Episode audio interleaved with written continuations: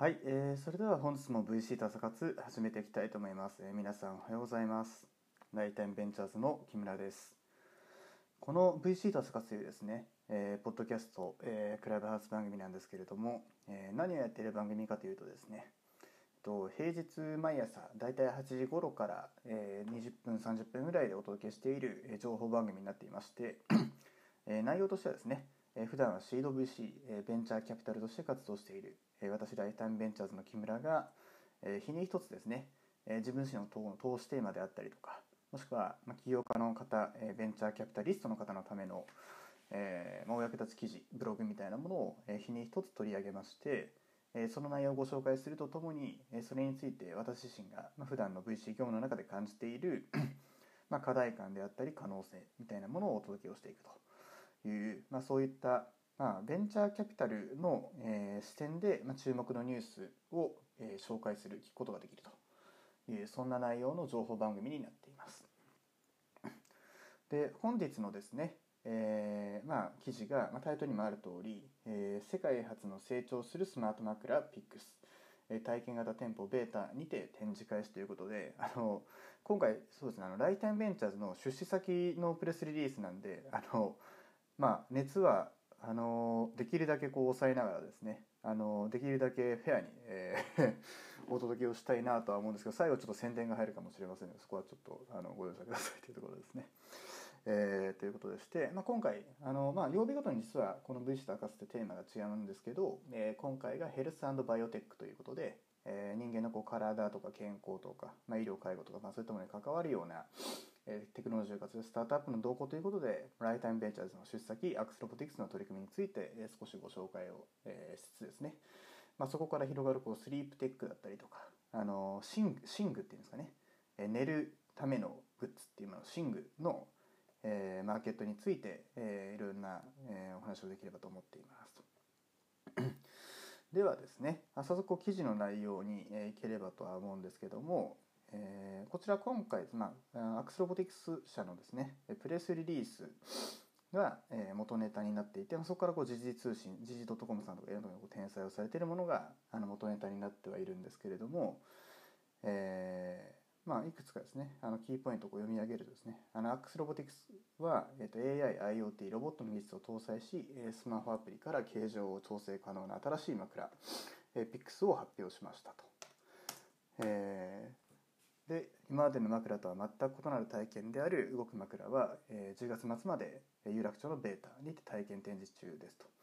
で同じ期間にグリーンファンディング、えー CCC ツタヤグループの、えークラウドファンディングプラットフォームグリーンファンディングにて、えーこちらでも予約購入も可能というふうになっていますと。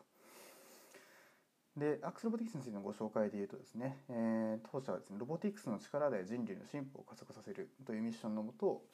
えー睡眠レストをアップデートするプロダクトサービスの開発に取り組んでいるスタートアップ企業でして、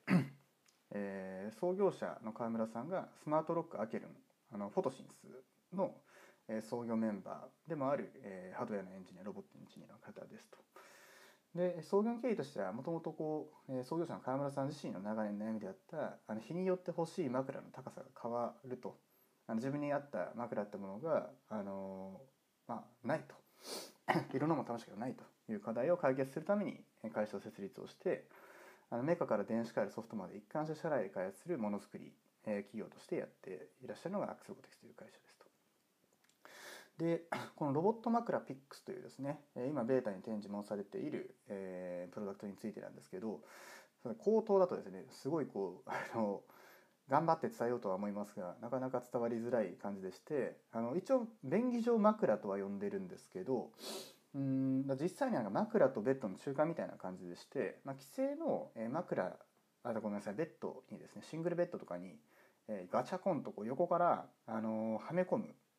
形で、えー使える、まあ、骨組みみたいな感じになっていまして、まあ、その頭側と、まあ、右肩側と左肩側っていうんですかね、えーその3点あるこうアームみたいなものがあのすごいこう静音性の高いモーターがついてるんですけど まあそれがアプリで制御して動くっていうところと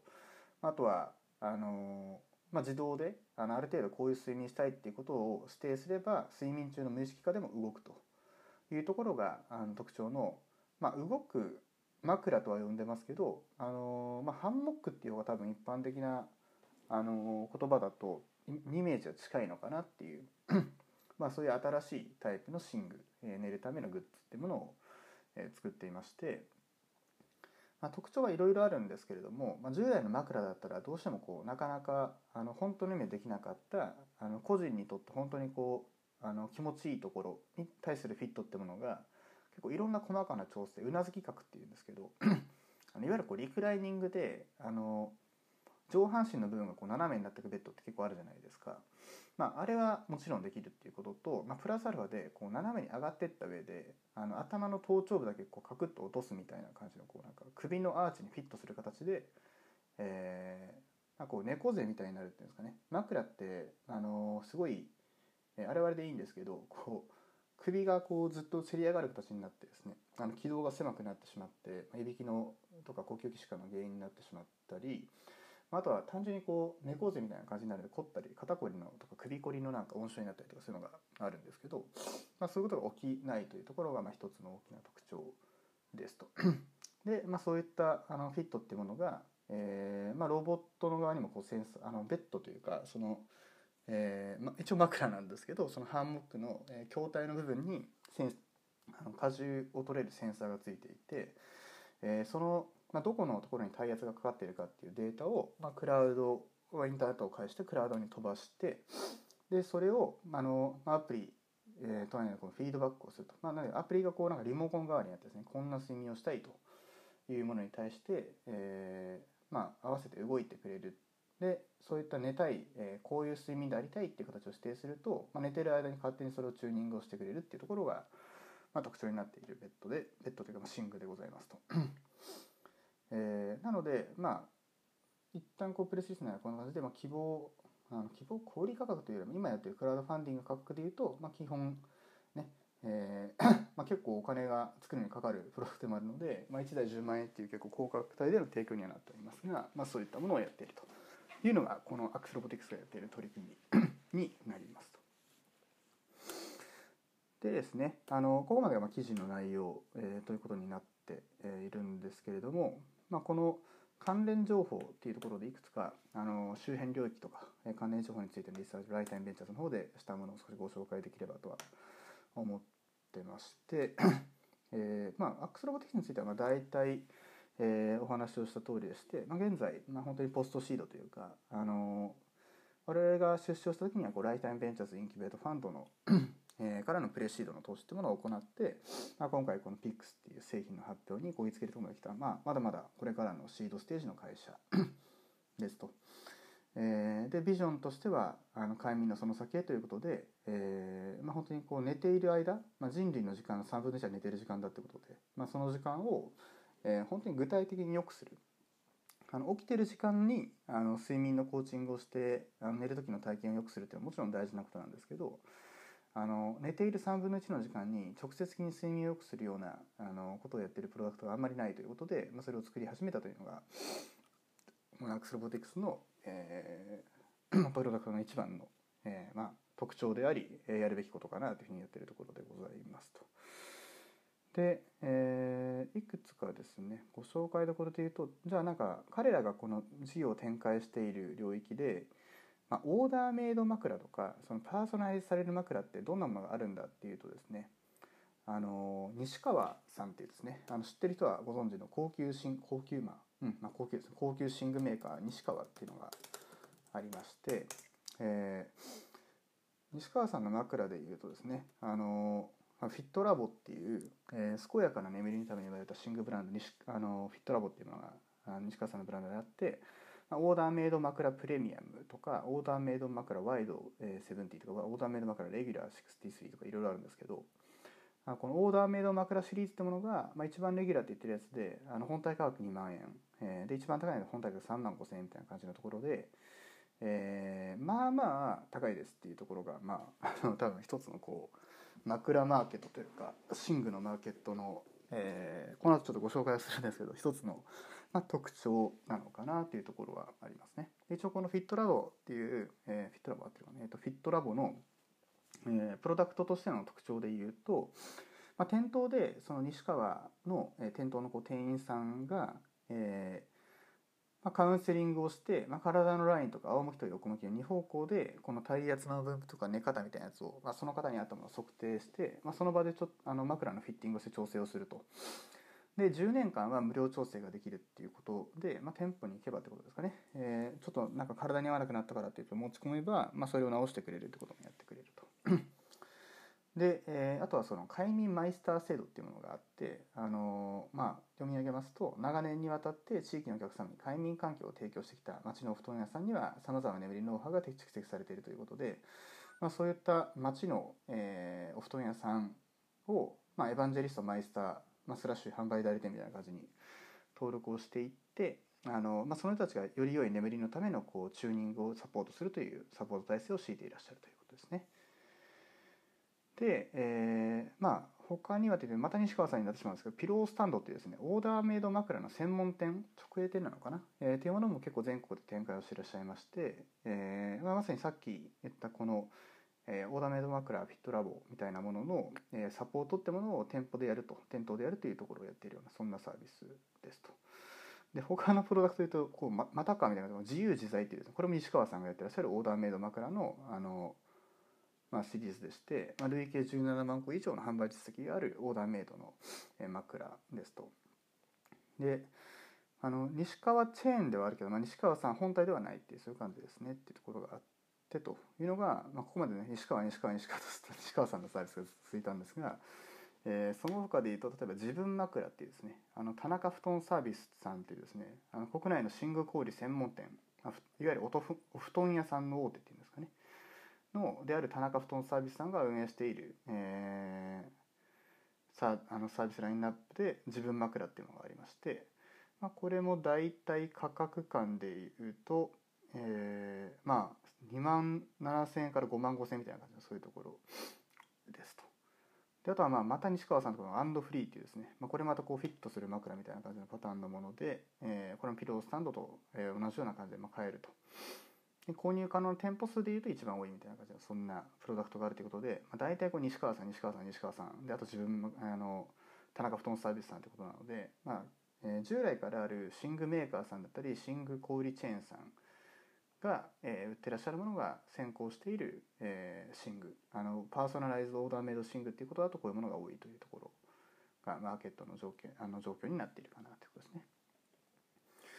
でですねあのじゃあまあそもそもこの枕と睡眠に関する、まあ、科学的ななんか研究の状況みたいなものはどのことになってるんだと本当にいい枕だと眠れるのかみたいな感じのところで言えば、まあ、いろんな研究がいろんな形であるんですけれども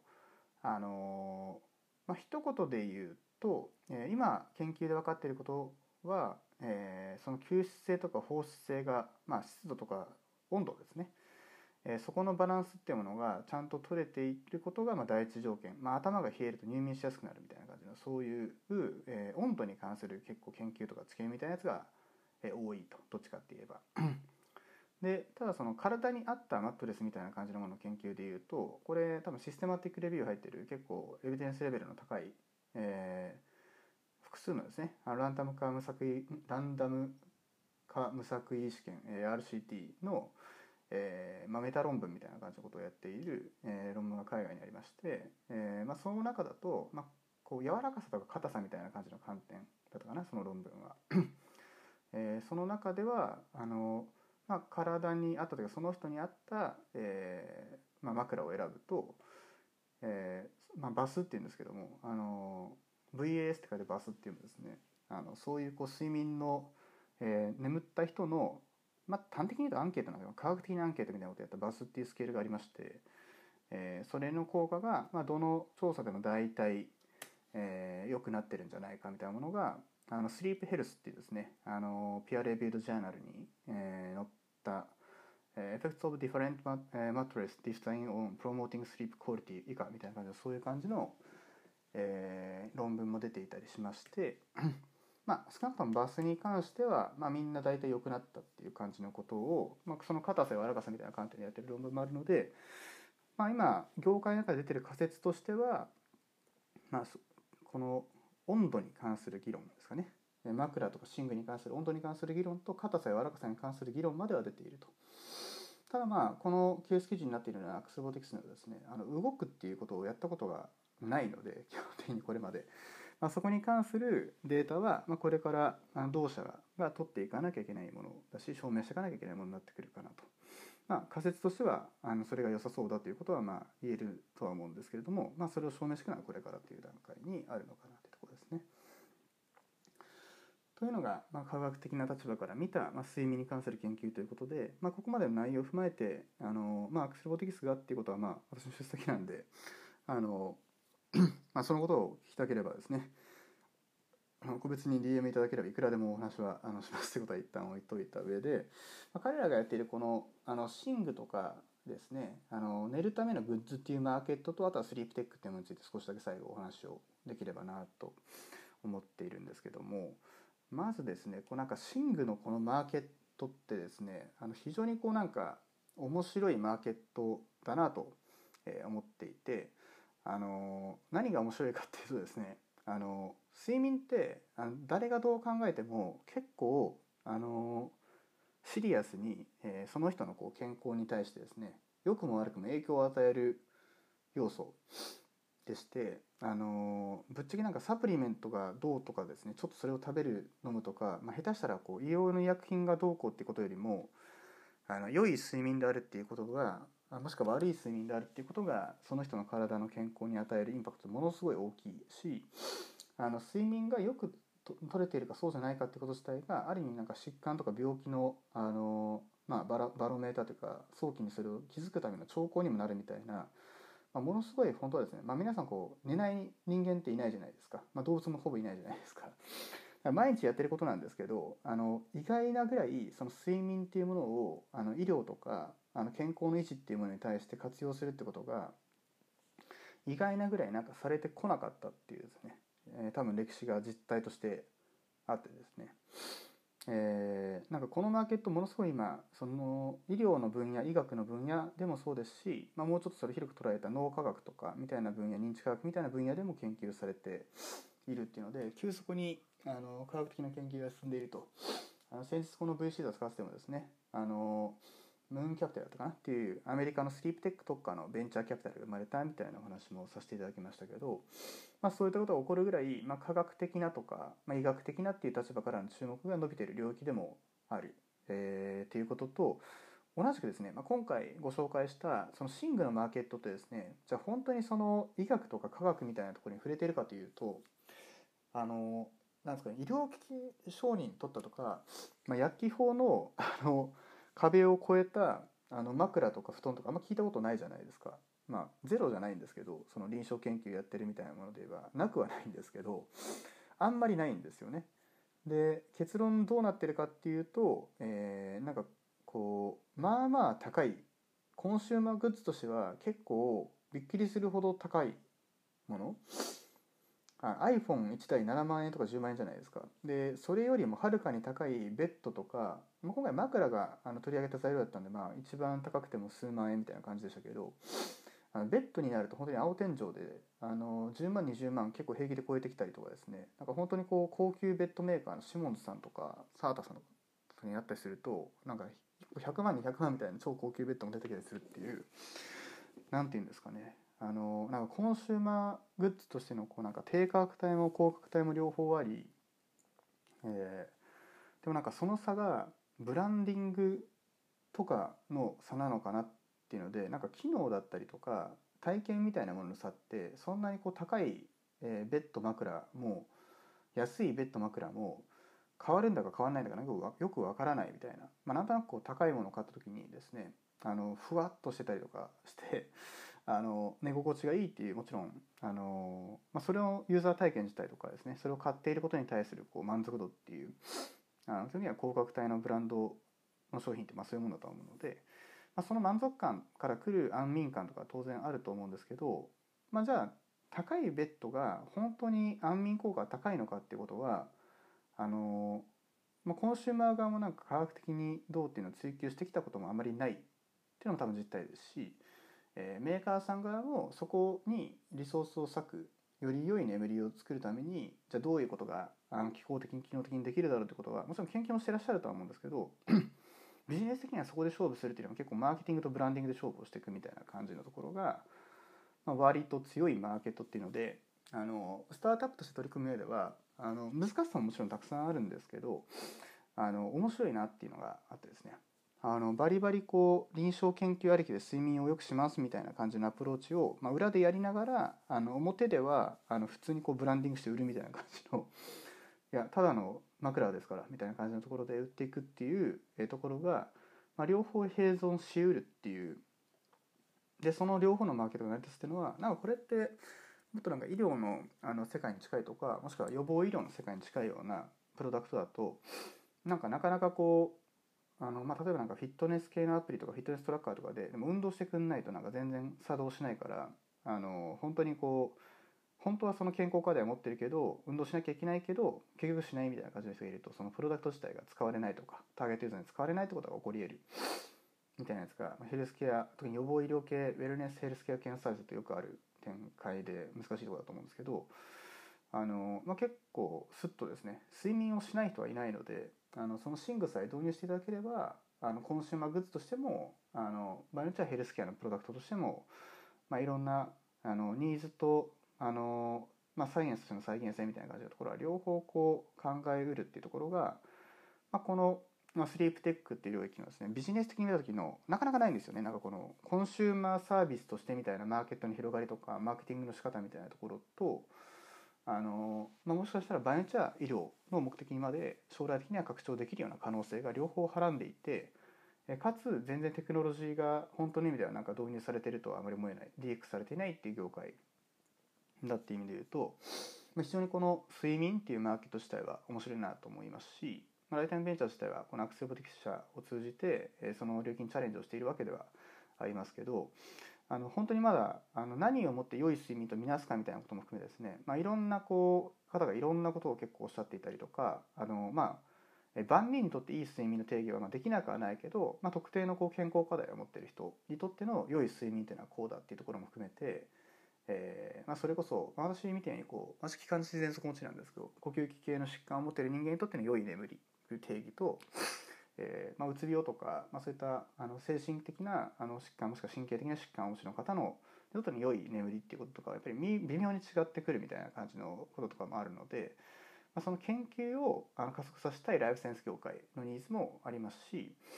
あのもちろんその睡眠を解決したいってユーザー側のニーズもあるっていうその両方をあの、まあ、無限とまでは言えないですけど、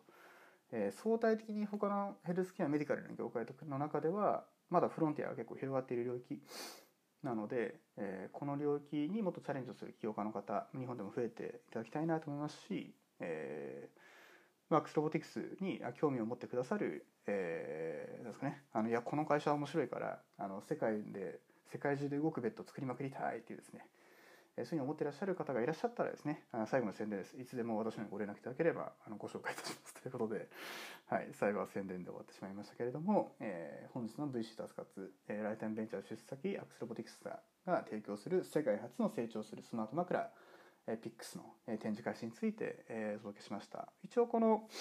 10月いっぱい2021年10月いっぱいと、まあ、11月のもしかしたらちょっと伸びて12週間ぐらいはあのテレビの取材とかがあるようなので、えー、若干延長展示するらしいので、えー、もし東京にいらっしゃる、えー、有楽町に、えー、足をお運びいただける、まあ、そういったこう可能性がある方はあの、えー、グリーンファンディングでもいいし、まあ、BA B8TA というかでベータって言うんですけどベベータ PIXXPIX っていうふうに入れていただければ展示の概要出てまいりますのでそちらご覧いただければと思います。はい、えー、それではあの本日の無事朝活この辺りで、えー、閉じさせていただきたいと思います。えー、ライターベンチャーズ木村でした。ありがとうございました。